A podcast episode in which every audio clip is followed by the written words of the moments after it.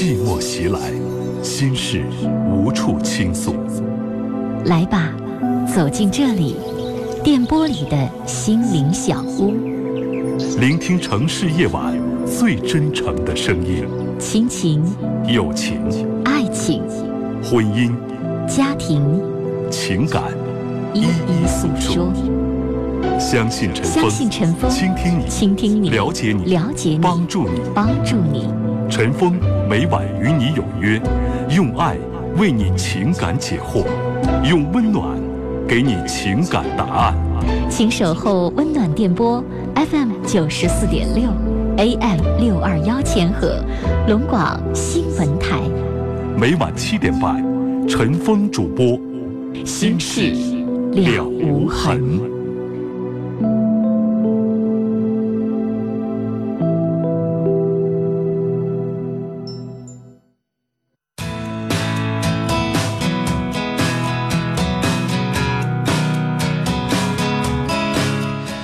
众朋友，晚上好，欢迎您收听龙广新闻台每天晚上七点半到八点半准时直播的《新事了无痕》节目，我是主持人陈峰，今晚的导播呢是嘉林。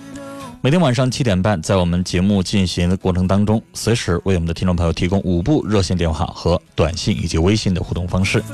那五部电话，首先是三部普通市话，号码是零四五幺八二八九八八五五、零四五幺八二八九八八六六和零四五幺八二八九八八七七。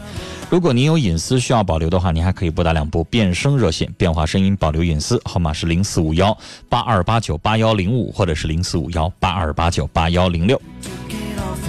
短信的发送方式呢是数字零九加上你要发送的短信留言发到幺零六二六七八九，数字零九加上你要发送的短信留言发到幺零六二六七八九。微信的互动方式，加我们节目官方的微信号码幺二五七九五幺六零二幺二五七九五幺六零二，这是新事了无痕节目的官方的微信号码。加为加完了之后呢，直接发送文字消息就可以参与我们节目的直播和活动了。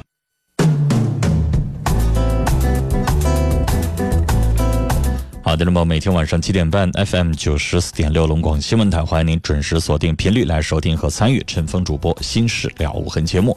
在我们节目进行的过程当中，您有婚姻、家庭、情感、生活、心理、工作、亲情、友情、爱情，方方面面遇到哪些烦心事儿，您可以走进节目当中和陈峰和我们正在收听节目的各位啊。我们省内省外的各位听众朋友们啊，一起在节目当中去讲述你的问题，会有广大的听众朋友一起在节目当中帮你出谋划策，帮你面对你的生活难题。今天节目开始，陈峰啊，祝福我们省内省外的所有的老师们教师节快乐！九月十号这一天啊，我不知道会不会有很多的听众为自己的老师，不管您毕业多少年，有没有想着在这个时候给自己的老师发送一条短信，尽管是一条。薄薄的短信，小小的短信，不用送任何的礼物，只是那么自己编写的几句话，不要在网页当中随便 copy 一段，然后去粘贴上去，那没有任何的诚意。自己写上那么几句话，哪怕几只是简简单单的几个字。我今天就收到了好几个学生发给我的这个信息，我记得有一个学生发的这个信息非常非常的短，非常非常的短，他没有说什么太多的话。我想他是这么说的，我想给大家念一下。这是我带的一个本科班的这个学委，呃，是一个陈同学发的。他说：“老师，在大学能够与您有师生缘分，我觉得很幸运。在这一天当中送上我真诚的祝福，希望您在这一天当中更加开心的和快乐。相信学生们都会越来越理解，也希望学生们都能够越来越优秀。”话说的很朴实，但是我相信这样的一番话。发给你的老师的话，任何一个人都会心里边特别特别的暖。陈峰作愿天下所有的老师教师节快乐。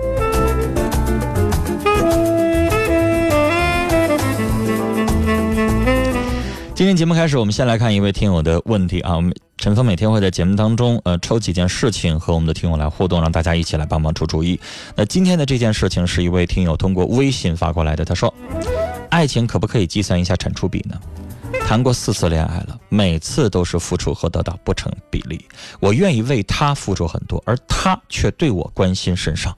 我时刻关心他，而他却很少问候我。每次都以我独自伤心而结束，该怎么办呢？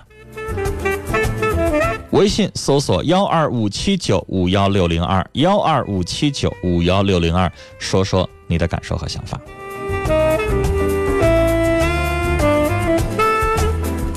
今天微信平台好使啊，这个我们群里边有很多的听友在在试验，说今天微信好不好使？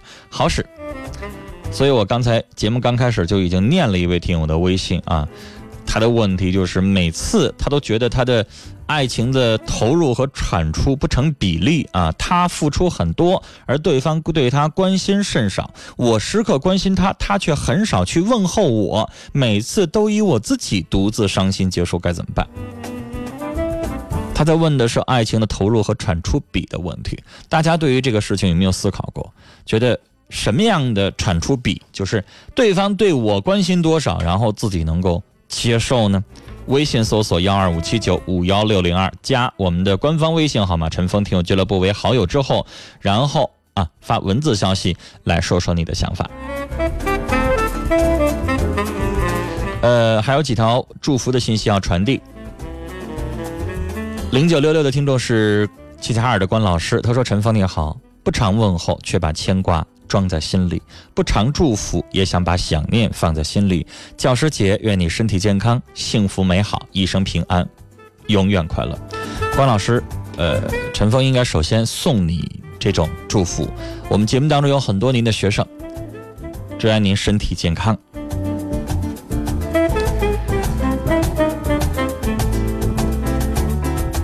接下来我们继续来接通听众朋友打来的电话啊！今天要首先接通的是一位三十岁的女士，你好，你好，喂，你好，喂，是我电话吗？我刚才已经说了一位三十岁的女士，听到了吗？啊，谢谢谢谢。嗯，因为不方便说你姓什么，也不方便说你从哪儿来，我就直接说三十岁的女士，你就懂了，对不对？啊，谢谢。好，你说，啊，我离婚两年了，离婚两年了，但是我前夫一直找我，嗯找我，我一直不理他，我不想跟他和好。但是最近他找我特别厉害，特别凶。我不理他的一个过程当中，有的时候我在路边走，看见他的时候，他开车，他会拽我上车。我不拽上，我不上车的情况下，他会硬拖我上车。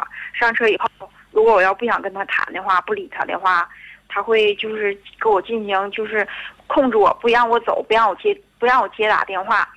而且说是问我想怎么想，如果要是不跟他和好的话，他就威胁我要给我，要给我就是怎么说呢？他说会给我碎尸，就这么说的。但是后来的时候，现在呢，我现在单身一直两年，但是有朋友就是挺普通的朋友，挺想跟我在一起，就是想那个想处朋友的，都是我家里人认识的。嗯。但是呢，也给我送过一回花，送过一回花就是当普通朋友处，一点什么事儿都没有。我也不喜欢他。完，他说的，但是都认识我家人儿。他说的就当个普通朋友处吧，可以这样。我说那可以吧，平时也没有什么来往。但是他看见花以后，他我前夫就很不满意，他就是问我花谁送的。我说一个朋友送的，没有必要跟你解释。他说你必须解释出来，你如果不解释出来，我就我就杀了你。完了，后来说我一直不不理他，在车上，他把我叫到车里，我不想上车，他硬给我拖到车里。后来他就用双手死死地掐住我脖子。掐了大约能有一分多，不到两分。后来这会儿我，我渐渐快不能动的时候，他放手了，放手了。我半天我没动，我没动，我缓过来了。后来我脖子就受伤了，被他掐伤的。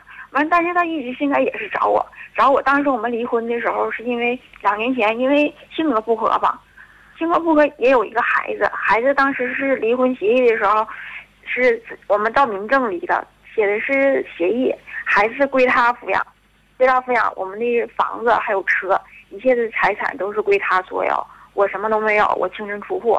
他也同意离婚了，但是他现在就这么纠缠我，我不想跟他复婚了。我想那个请陈刚老师帮我，帮我出出主意，我该怎么办？他说，如果我现在，现在因为我家是，因为我我现在我在家，我在家嗯干个个体，开一个就是这样。他经常会上这儿来找我，纠缠我，纠缠我，呃，一共是三回，一回是把我我去我店那儿把花给摔了，摔了以后，给我大吼大叫的，还有一次给我拖到车里，拖到车里把我脖子掐坏了，那次是，那次是二回，再有一回第三回，他也是在路边看着我把我拽到车里，那一回是当着孩子面，一共是三回，头两回我都没报警，但是我第三回我报警了，我报警了，那个派出所出警了，出警了。后来说有一共是两个人出警，其中有一个人认识他，认识他到那以后一看说，哎呀都认识，拍他一下说，差不多就拉倒了，那夫妻之间的事儿咱们管不了。完了就要放他走，我说你这样不行啊！我说你们是派出所，我说你们认识，你们认识就他不掐你脖子已经有痕迹了吗？你说我就眼瞅着就闹成生命危险了。我说了，因为这这这个是当时他掐完我没有报警，我用手机拍下来照片了。嗯。拍照片后来的时候，因为我不那时候我不想报警，我想不让他纠缠我，因为毕竟是夫妻一场嘛，我也不想把事情闹得太太大。后来的时候他还是纠缠我，我第三次报警的时候，我就把这个他掐我脖子这事儿，我就提出来了，我就说说，完了派出所那人说的，他说你，他说你现在那个把案件提出来了，已经没有用了。他说你那个头两次为什么不报案？你当时不报案过后，已经那个没有那个没有可以可以什么说，你已经没有什么证据了，你就说你现在的吧。我说现在我不想让他再骚扰我。他说的那个完了，派出所当时认识他也没说太多，就把他给。当时也是在我们家。我打断你一下，这事儿跟派出所认不认识没有任何关系。这件事情在你本人的态度。如果这件事情，因为人家认识他，所以说人家就想调解，就不想让这这事情闹大，所以他会站在他的立场，意思说：“女士啊，你看这事儿，你们俩毕竟夫妻一场，也认识，你不想闹大吧？”然后他就会劝，对吧？但女士，你知道，所有的事情的解决要看当事人怎么办。如果这件事情你的处理方式，比如说派出所跟你说了，你就和解吧，啊，这事儿我们也不立案了，我们也不记录这个派出所的文件了，哈，那可能你不了了之了，就不了了之了，人家也不希望出现这样的问题，就因为派出所要干嘛？我要看破案率，我要调解的事情，我不希望闹大。但如果你坚持不妥协，你说对不起，这件事情我必须要有个说法，那女士，这件事情就可能没那么容易就解决。因为已经一而再再而三，对吧？而且你在手机上已经照下来你被掐脖子的证据，这个证据不能直接起诉他刑事责任。但女士，这件事情如果你想追究下去的话，也不会那么简单的就结束，因为刚才他所有的对你的这些出现的威胁、恐吓，最后导致用动手，这些已经危及到你的生命。他已经不简简单单的只是夫妻两个人闹矛盾，他现在触犯了一部分法律，他有恐吓，他有伤害，是吧？往小了说，他触犯了中国人民治安处罚法；往大了说，给你脖子上造成那个伤害，他那个叫什么呀？如果你当时立马报警的话，女士，那个可能更严重，你甚至可以用他想要。是谋杀，还是要想要谋杀未遂，还是要怎么样？就那一刻的行为，你是可以追究的。但是你追究完了之后，在派出所呢立个案，你可能最终的目的不是为了判刑，你的目的是为了让他能够引以为戒，对不对？那女士，你搜集了相关的证据，这次如果你跟派出所说了我不妥协，我就非得让你们给我一个处理的话，实际上也可以。你明白吗？这个事情很严重。明白。明不明白？所以。明白。哎，我的意思是什么意思呢？就是是你妥协了。他劝你半天，派出所的民警劝你半天之后，你可能也不追究了，也就过去了吧。当时我，我当时我不知道他那个，我如果要追究下去，他会那个负那个刑事责任。当时不是我，不是刑事责任。听我说。因为你的证据能不能够构成以刑事起诉他，还得再说。但是派出所可能会把你们两个人带出派，带进派出所，分别进行调解、问话、做笔录，这些手续可能会走。但现在人家劝你，你不追究了，那人家就不用做笔录，不用做这些东西了，是不是？就还是你心软了，你不追究了。但这件事情如果你追究的话，女士。他可能就没那么容易，就什么也得不到惩罚了。最起码跟他谈话，在派出所里边，民警跟他谈个八个小时，你试试。哪怕谈个四五个小时，你再试试，你看他下回还敢不敢明目张胆的这么掐你脖子，威胁你的生命？他每次就是掐我脖子的时候、拖我的时候，我手上有电话我都打不了电话。我没等打的时候，我抢不过，他把我手机就抢走了。而且说是他的手机，我妈给他打过。有一次他把我带走了以后，那时候我妈就感觉找不到我了，就可能说是跟他在一块儿呢，被他带走了，嗯控制起来了。妈，我妈妈就给他打电话，我妈妈说刚开始用家里座机给他打，他不接电话。后来说我妈用一个陌生的我妈新办的卡给他打电话，给他打了以后。他接了，他也不知道是我妈妈。他我完了，他一听是我妈妈声音，我妈妈问我女儿说跟你在一起，他说没有，没有跟我在一起。当时后来说他说完哎就马上，我。打断你，这些就不用说了，没什么意义。女士，这件事情你要想解决，你要让他知道怕，让他知道以后他不敢这么做，对不对？这是你的目的啊！你妈妈给他打电话没有用，他要知道怕你妈妈的话，他也不至于敢这么明目张胆的大白天的掐你脖子、拽着你。首先，强迫你上车，这是违法的。非法禁锢你不让你下车又是违法的，敢掐你脖子威胁你生命更违法了。他所有这些触犯的都不是简简单单的，是不是？但是你跟派出所你没有坚持，那人家当然就乐得的。我调解完了之后，你俩没事就拉倒了呗。就像我在大街上吵架，你给我一下，我给你一下，没造成太严重的伤害，那人派出所到现场就调解完了之后，你们两个人都不都不相互告诉对方了吧？不想起诉了吧？那这事就了了。但我跟你说，女士，就算在大街上一个陌生人踹了你两脚，只要你想起诉，还是可以追究责任的。至于是刑事责任还是民事责任，到时候都可以追究。我们国家的法律有明确的规定，只要你伤害对方，你伤害的重也好，轻也好，是不是免于起诉？那接下来要看怎么去定定性，明白吗？但是你主动撤诉了，我我不告了，那让那人民警当然人就走了。这是事情是大事化小，小事。化了了，对吧？就是女士，你当时你也说了一句话，你没想去追究，你没想闹到派出所沸沸扬扬，你说了这句话了嗯。另外一点，嗯咱老百姓一看着，哎呀，这人跟他还认识，你就觉得这事儿可能你心就凉了，你就会觉得可能这事儿就解决不了了，对不对？按理来说，女士，如果你要非得坚持追究的话，那个派出所民警跟他认识，他应该回避。有这个回避原则，他就不可以再处理这个事情。你可以请教一下律师，这个小事你全完全可以问清楚。所以，我跟你说了简单的这个，你以后可以怎么处理的意思，就是想告诉你，女士，他的这个事情已经严重了，他不仅仅是骚扰了，他现在已经触犯法律的严重。人只会变本加厉，你没有及时的惩罚。比如说，我们看过新闻，公交车上有性骚扰事件，是吧？有去碰触身体，那碰一下，你不立马躲开，啊，你不立马制止，那人就会接下来继续碰，那叫什么？得寸进尺，是不是？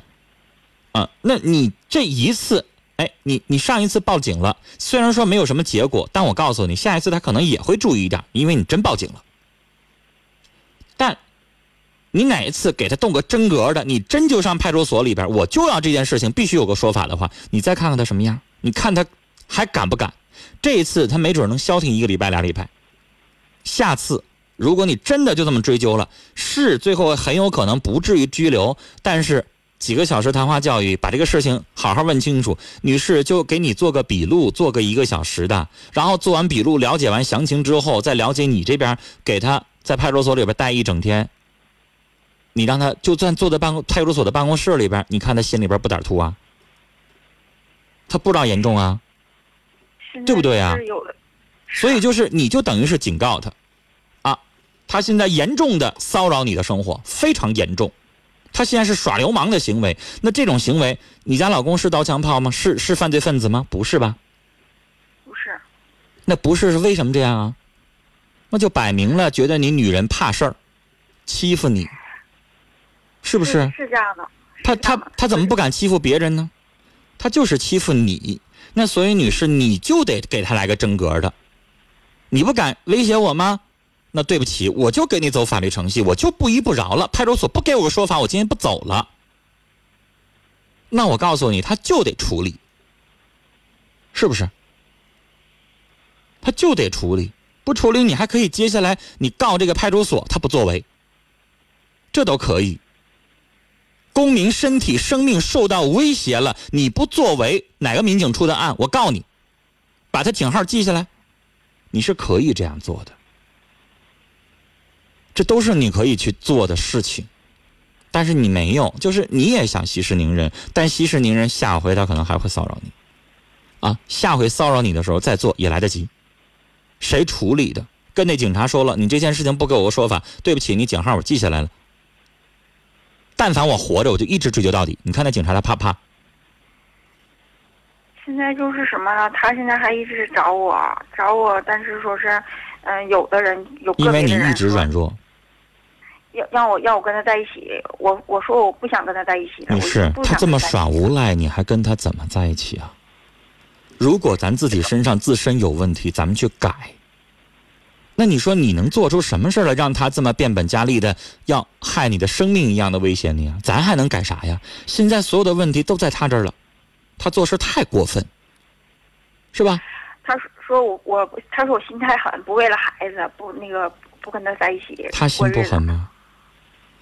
对于一个要掐自己脖子掐了一分钟，要置自己于死地的人，谁敢跟他在一起生活？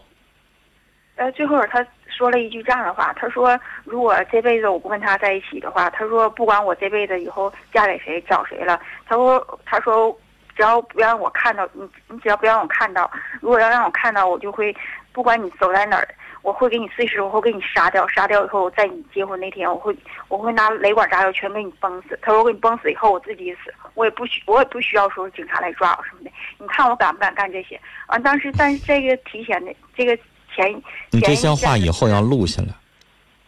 嗯。这些话以后要录下来，录下完。他买那把刀，那把刀我看到了。录下完了之后，啊，他跟你说的话，女士，咱手机上随便一摁个键子就录了。对不对？很简单，你不用特意买个录音笔、录音设备，手机是不是都能录像、都能录音？别录像，录像他都会发现的。录音是不是可以？啊，你就用录音的方式，你就录下来，到派出所就对这个录音他得负责任。他到时候说吓唬玩的可不好使，他是成年人。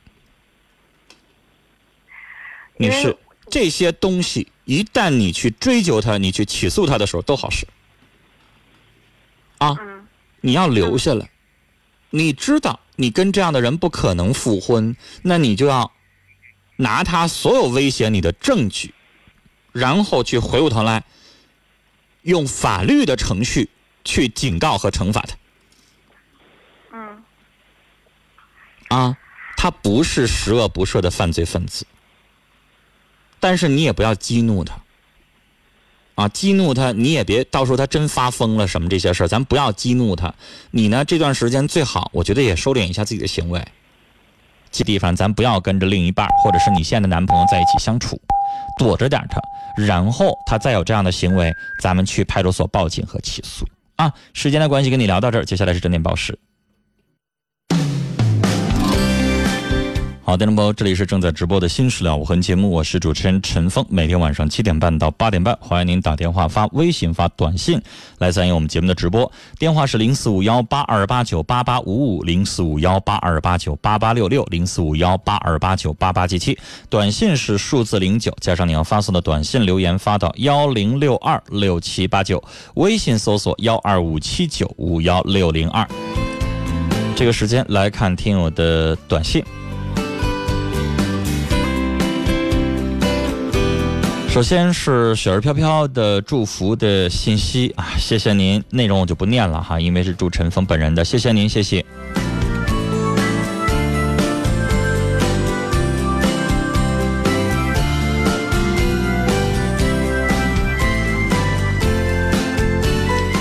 微信方面，丫头小歪说：“女士，他已经严重的骚扰和干扰你的生活，你这个时候也不能太过软弱。”越软弱，他就会越欺负。他现在是无赖行为，太过分。你唯一可以拿起的是法律的武器，把证据保护好，以后绝对会有用。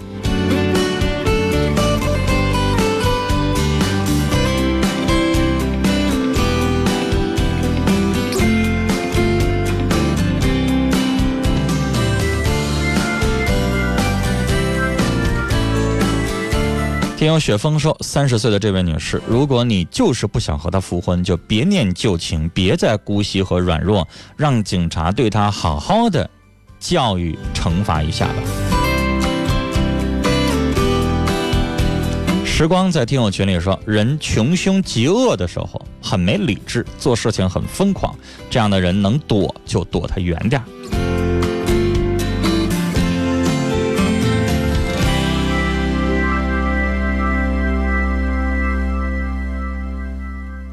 接下来，短信上听友尾号是八八九四的听友连续发了三条短信，问的问题说：“我男朋友每个月都和他们单位的同事有次聚餐，除了聚餐，还有好多次的小会餐。不管是会餐还是聚餐，少则三五个小时，多则八九个小时。我们为此吵了很多次，但是不管怎么样，他都不愿意推掉饭局。有时候我也会闹，他就说他也没办法。”我的朋友都说吃饭怎么就会吃那么长时间呢？我问他，他也只是说一吃，哎，就那么久了。我们就快结婚了，我真不知道我们适不适合走进结婚的殿堂呢？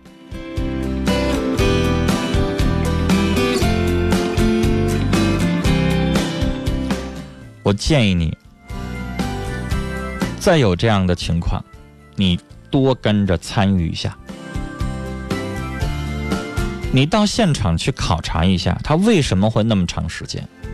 你可能现在在疑神疑鬼，但是如果你到现场，你发现真的是其乐融融，或者真的是他的同事有很多很多的事情要跟他说，还是遇到了什么遭遇，或者说在那个现场当中，他非常非常的快乐，比如说工作压力大，就是下班之后跟同事在一起喝顿小酒的那段时间才可以去放松。那如果是这样的话，我反倒不建议你那么横加干涉。夏天的时候，我们这个城市满街都会有各种各样的啤酒大排档，坐在一起，为了什么呢？也不在的就非得是吃和喝，在于是什么？在一起的那种情感交流。到冬天的时候，可能这种事儿就少多了。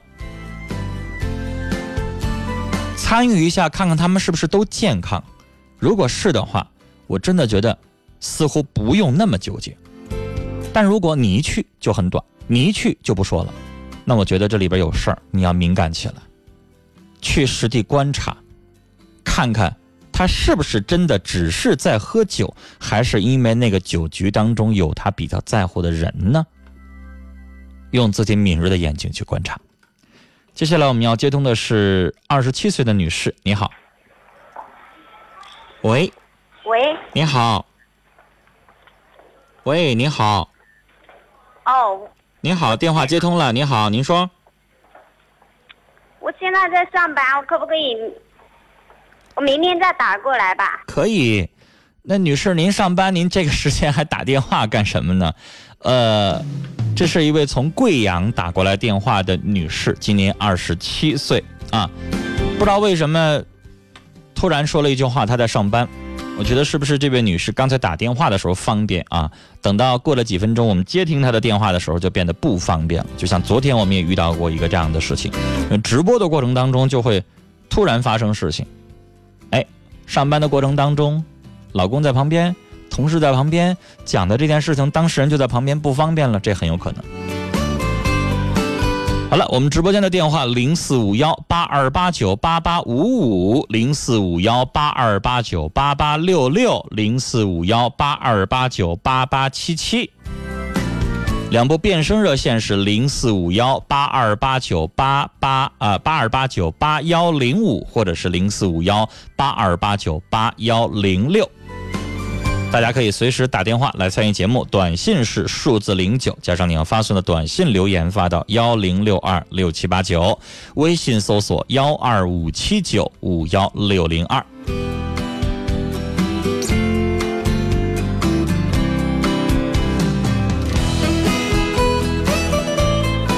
接下来我们继续来看听友的提问啊，接下来我要介绍的是一位听友的微信的提问，是在节目。没开始，十九点十六分就已经发过来的。他的名字叫月圆。他说：“我结婚整整八年了，在这八年里边，我们聚少离多，加在一起不到一年。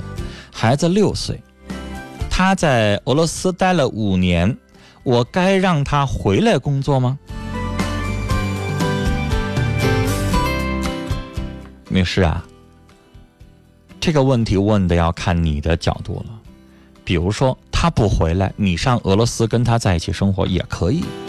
但是，一段婚姻不可以两个人，你一个国家，我一个国家，就这么下去。现在已经八年了，问问你自己，扪心自问一下，你们的感情还有多深啊？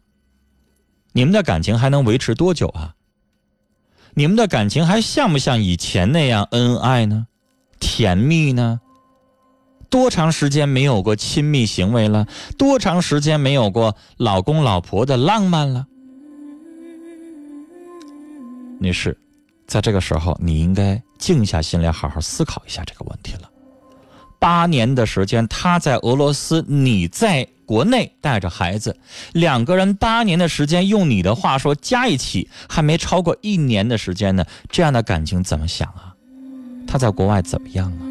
一个男人。当现在这个时候，慢慢的天越来越晚，夜越来越深的时候，他脑子里边在想什么呀？你相信一个男人长达八年的时间一个人寂寞孤单的生活吗？他在国外有没有个闺中密友啊？有没有个红颜知己呢？他又会不会在晚上一个人长夜寂寞难耐的时候去酒吧喝个小酒？然后会不会去的多的时候，就有那么一次艳遇，碰到了某个对他怦然心动的女性，俩人在一起喝着酒就走到一起呢？八年的时间可以发生很多很多，所以你问我说该不该让他回来？那这个问题我要怎么回答？他可以不回来，但你就得去。你要不去，他也不回来，你们的婚姻完全等于形式婚姻，没有真正婚姻的意义。好了，接下来的时间我们要接通的是一位二十五岁的女性听众，你好，你好，喂，你好，你好，您说，哦，是我第一回打这电话，是这样的，我和男朋友处三年了，然后就期间我俩有什么事儿，他都告诉他妈妈或者告诉我妈。我哥哥姐姐什么的，然后有些事就没等我俩解决呢，他就告诉人家了，嗯，然后整得我很被动。然后最后一次，是我俩又因为一点小事，他就说他解决不了了，又告诉他妈了。然后他妈就打电话给我一顿说，然后最后还说，最后还说那那个，因为这男朋友他说那个咱俩分手吧，他说他是气话。然后他妈说：“那这样吧，那你有点骨气，你就别找我儿子了，我也不让我儿子找你了。然后你再把这两年那个我家给你的钱财啥还回来。”给你什么？就是给我，就是每年我去他家都给我点钱。啊。然后他说：“你把这几年我家给你的钱都还回来。”嗯，好。这件事情让人听了之后有很多的不舒服。女孩。就像你说的，两个人在感情当中，你说的、我说的这些话，他解决不了了，他可以冷静几天，然后再思考。他可以不跟父母说。你刚才说了，其实就算跟父母说了，因为女孩，你知道，往往有的时候女孩愿意把一些事情跟妈说。但是有有水平的妈不会直接就越过你，给你男朋友打个电话，然后劈头盖脸把你男朋友一顿说。她觉得女儿再委屈，她也不会这么做。这就是我说的第二点，就是你就算说了，第一点我说的是不应该说，第二点就算说了，这妈也不能这么做，劈头盖脸把你一顿骂。你们俩在一起谈恋爱，你们两口小两口，咱们经常说一句话：床头打架，床尾和了。可能你们俩撒个娇，你真没觉得有那么严重。但他妈一打电话把你劈头盖脸一说，又说把要钱还给你，那女孩按理来说你要冲动一点，那你就直接说，那你说阿姨，那我就还回你吧。你说你能咋说？对呀，我说行，我还给他。然后过后就逼着你那种情况下骑虎难下，你只能这么回答。对呀，然后过后他又给我打电话，他给我打电话说我妈说错了，我妈也是生气，我妈看我。看他受欺负了，然后给他出气才那么说的。哎，你看，他也觉得他妈这话说的过分了，是吧？嗯。那这件事情，第三已经弄复杂了，人家老将已经出马了，说了这个话又伤人又处决横丧的，又硬，对啊，你呢买好房子，本来就挺伤心了，然后又让他妈妈来了个二次伤害。嗯，本来还没那么大事儿，兴许过两天就好了。这一下子，他妈妈捅你这一刀，我想说，你好几个月你也好不了了。你会一直记着这个事儿，你就会一直记着这个老婆婆好刁啊！我都不敢嫁给他家了。你不光不敢嫁给，你要继续跟他在一起生活。假如说他他妈哪天高兴了，又给你点钱，过两天过中秋了又给你点，你还敢接吗？人妈每一笔钱都记脑子里边呢。对啊，是不是啊？你就会觉得，以前其乐融融的，哎，给了你还觉得这这个老人挺客气的哈。你现在还那么想吗？不了。你不会了吧？你不敢接了吧？你就感觉好像我接每一就接每块钱，好像都觉得像占他们家便宜似的，人家都记着呢，记得清清楚楚的。对呀、那这个感情就变质了，对，然后就让他妈妈把这个事儿处理成这样的。对呀、然后还给我妈发短信，然后还说，那个阿姨，我俩就这么分手了。然后我妈说那些是不对，但是她也有不对的地方，那就这样确实，女孩，你确实也有不对的地方，肯定的。是我肯定有不对的地方。嗯，他但是他一这是谁给你妈妈发的短信？是是你男朋友？男朋友，嗯，他不也一有事他不也跟你妈妈说说你们俩分手了吗？对呀、然后你今天给我打电话要讨论什么呢？她要和好，然后那个都闹这么僵了，还咋和好啊？对呀、我妈妈的意思说和好行，但是他妈必须跟我妈我爸道歉。那不行，你妈妈这个要求也有点过分。那这样我也不可能跟他和好。女孩儿，就是你妈妈说的那个话不能实现。就像假如说哪天你做错事儿了，或者是你妈妈说了哪句话伤了你男朋友，你会让你妈妈这个老人的面子扫地？你说妈，你跟我男朋友道歉，你能说这话吗？我觉得我没法开口。我就这样嫁给他家怎么办呢？我妈我爸也不放心呢。谁让你嫁给他了呀？我刚才说了，我可能会选择宁可我自己不幸福，我也不可能让我妈厚着脸皮就给人道歉去啊，对吧？他你男朋友的妈不可能做这样的事儿，人家向你家低头。我跟你说，就算低头了，你认为那是心甘情愿的？背地里不一定骂你们多少个来回呢？你妈妈的这个要求也过分了，明白吗？那你男朋友可以跟你道歉，可以跟你妈妈道歉，你让人家妈妈去道歉，那不可能。你妈妈的这个要求有点过了，但我理解你妈妈的心情。就你们家这件事情和他们家这件事情，双方处理的不冷静，嗯，一点小火苗，吹灭了就得了，你们都不吹。你们这儿挑一下面儿，那儿挑一下心儿的，让这火越烧越大，越烧越旺，最后不可收场了。这婚姻还咋结呀？主要我这男朋友，我俩一生气他就说要来杀我，要来这个那个的，然后我就说我今天怎么净接这电话呀？这男的怎么就跟女的就就都动不动杀呀剐的，就就会这个呀？有啥用啊？我说那那我就报警，然后他说那你就报警，你要是不报警，你就是怎么怎么地的。然不是有啥用啊？这话你说不就是气话吗？两个小孩过家家呢，要杀要剐的，有什么意义然后他？就告诉他妈，他妈就回头来问我，说你要是不气我儿子，我儿子能说要杀你吗？女孩算了吧，谈恋爱成天带着妈的，跟谁谈恋爱？跟他妈谈恋爱啊？不长大了吗？他他都三十了，今年。三十岁的男人啥事儿都问他妈，俩人一吵架就妈来出头。你跟他妈谈恋爱还是跟他谈恋爱呢？是不是啊？嗯，那你以后你不永远得面对老婆婆吗？你们俩啥事儿他也不跟你沟通，直接由他妈来出面了呀。人家是大明星，他妈妈是他经纪人，以后你跟他都谈判不了。你们俩婚姻遇到感情，他他没法跟你沟通，你得跟他经纪人沟通。嗯，你行吗？你觉得你这生活你能受得了吗？就还没等我俩三十岁了还不长大，他妈就知道了。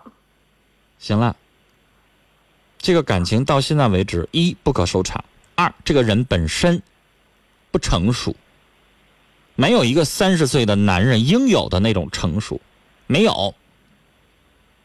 啊，三一个，你们双方这事儿处理的本身也不冷静，让这件事情演变到现在已经没法完全翻篇儿，当做不发生了。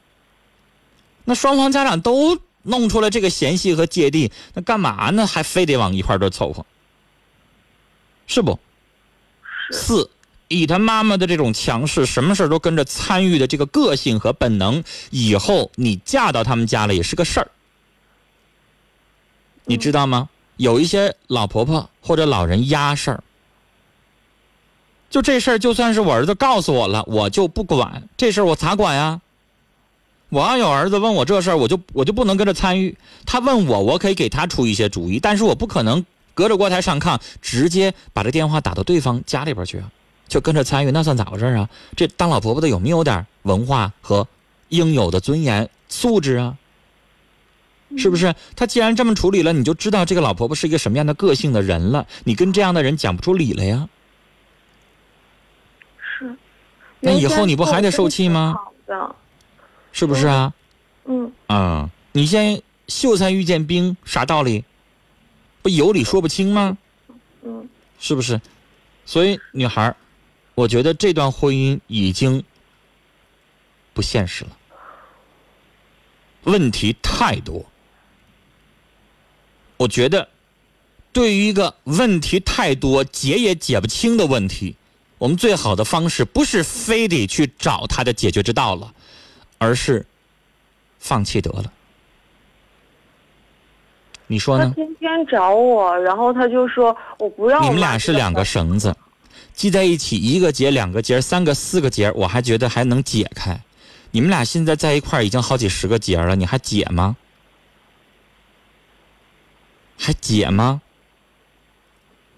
没法收场了。我觉得现在真的很难收场。而女孩，我现在听你的脾气，你也不是那种温柔的、特别特别贤惠和体贴的，你也是有脾气的人呢。嗯。你现在是不是还觉得这件事情就这么不了了之了？你还觉得咽不下这口气呢？是啊，我就觉得他妈。那你这样的话，你看。对方不讲理蛮横，你呢又咽不下这口气，你们俩碰在一块儿，说我呀？对呀，那你俩碰在一块儿，这事儿还能行了吗？你觉得？你自己寻思寻思。嗯。明明知道是个死胡同，干嘛还往里撞啊？啊，所以呢，这条路咱别走了。我就忍了。走别的路吧。我是这意思。嗯，你要想忍，如果你继续还想跟他处啊，还想跟他结，那女孩，我想告诉你啊，不光是一条死胡同，不光是一这一件事情忍，以后再碰到常有的你们俩夫两个夫妻在一起吵架的事情，你都得忍啊，你不能说你今天忍一天，今天忍一年，然后明年你就不忍了，明年不忍你还得离，你自己想好了，你要选择忍，你要忍一辈子的。忍不了，那忍不了，谁逼着你非得嫁给他了？你可以不嫁呀。我说这么半天还没明白我什么意思吗？嗯，好吧。问问自己的本心啊！你现在还年轻，才二十五岁，没人逼着你非得嫁给他。但是如果你现在还不做这个决定的话，到时候后悔可就没有后悔药吃了啊！听友爱心说：“女孩啊，早点和他分手吧，你们俩在一起啊也难以幸福啊。”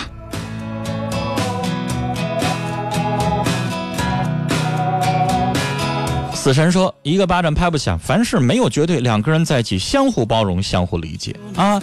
你们俩这种情况，彼此不包容，彼此不理解，别浪费自己和别人的时间了。”好了，我们今天的节目到这里就结束了。明天的七点半到八点半，欢迎您继续锁定 FM 九十四点六龙广新闻台来收听《新事了无痕》节目。祝您晚安，再会。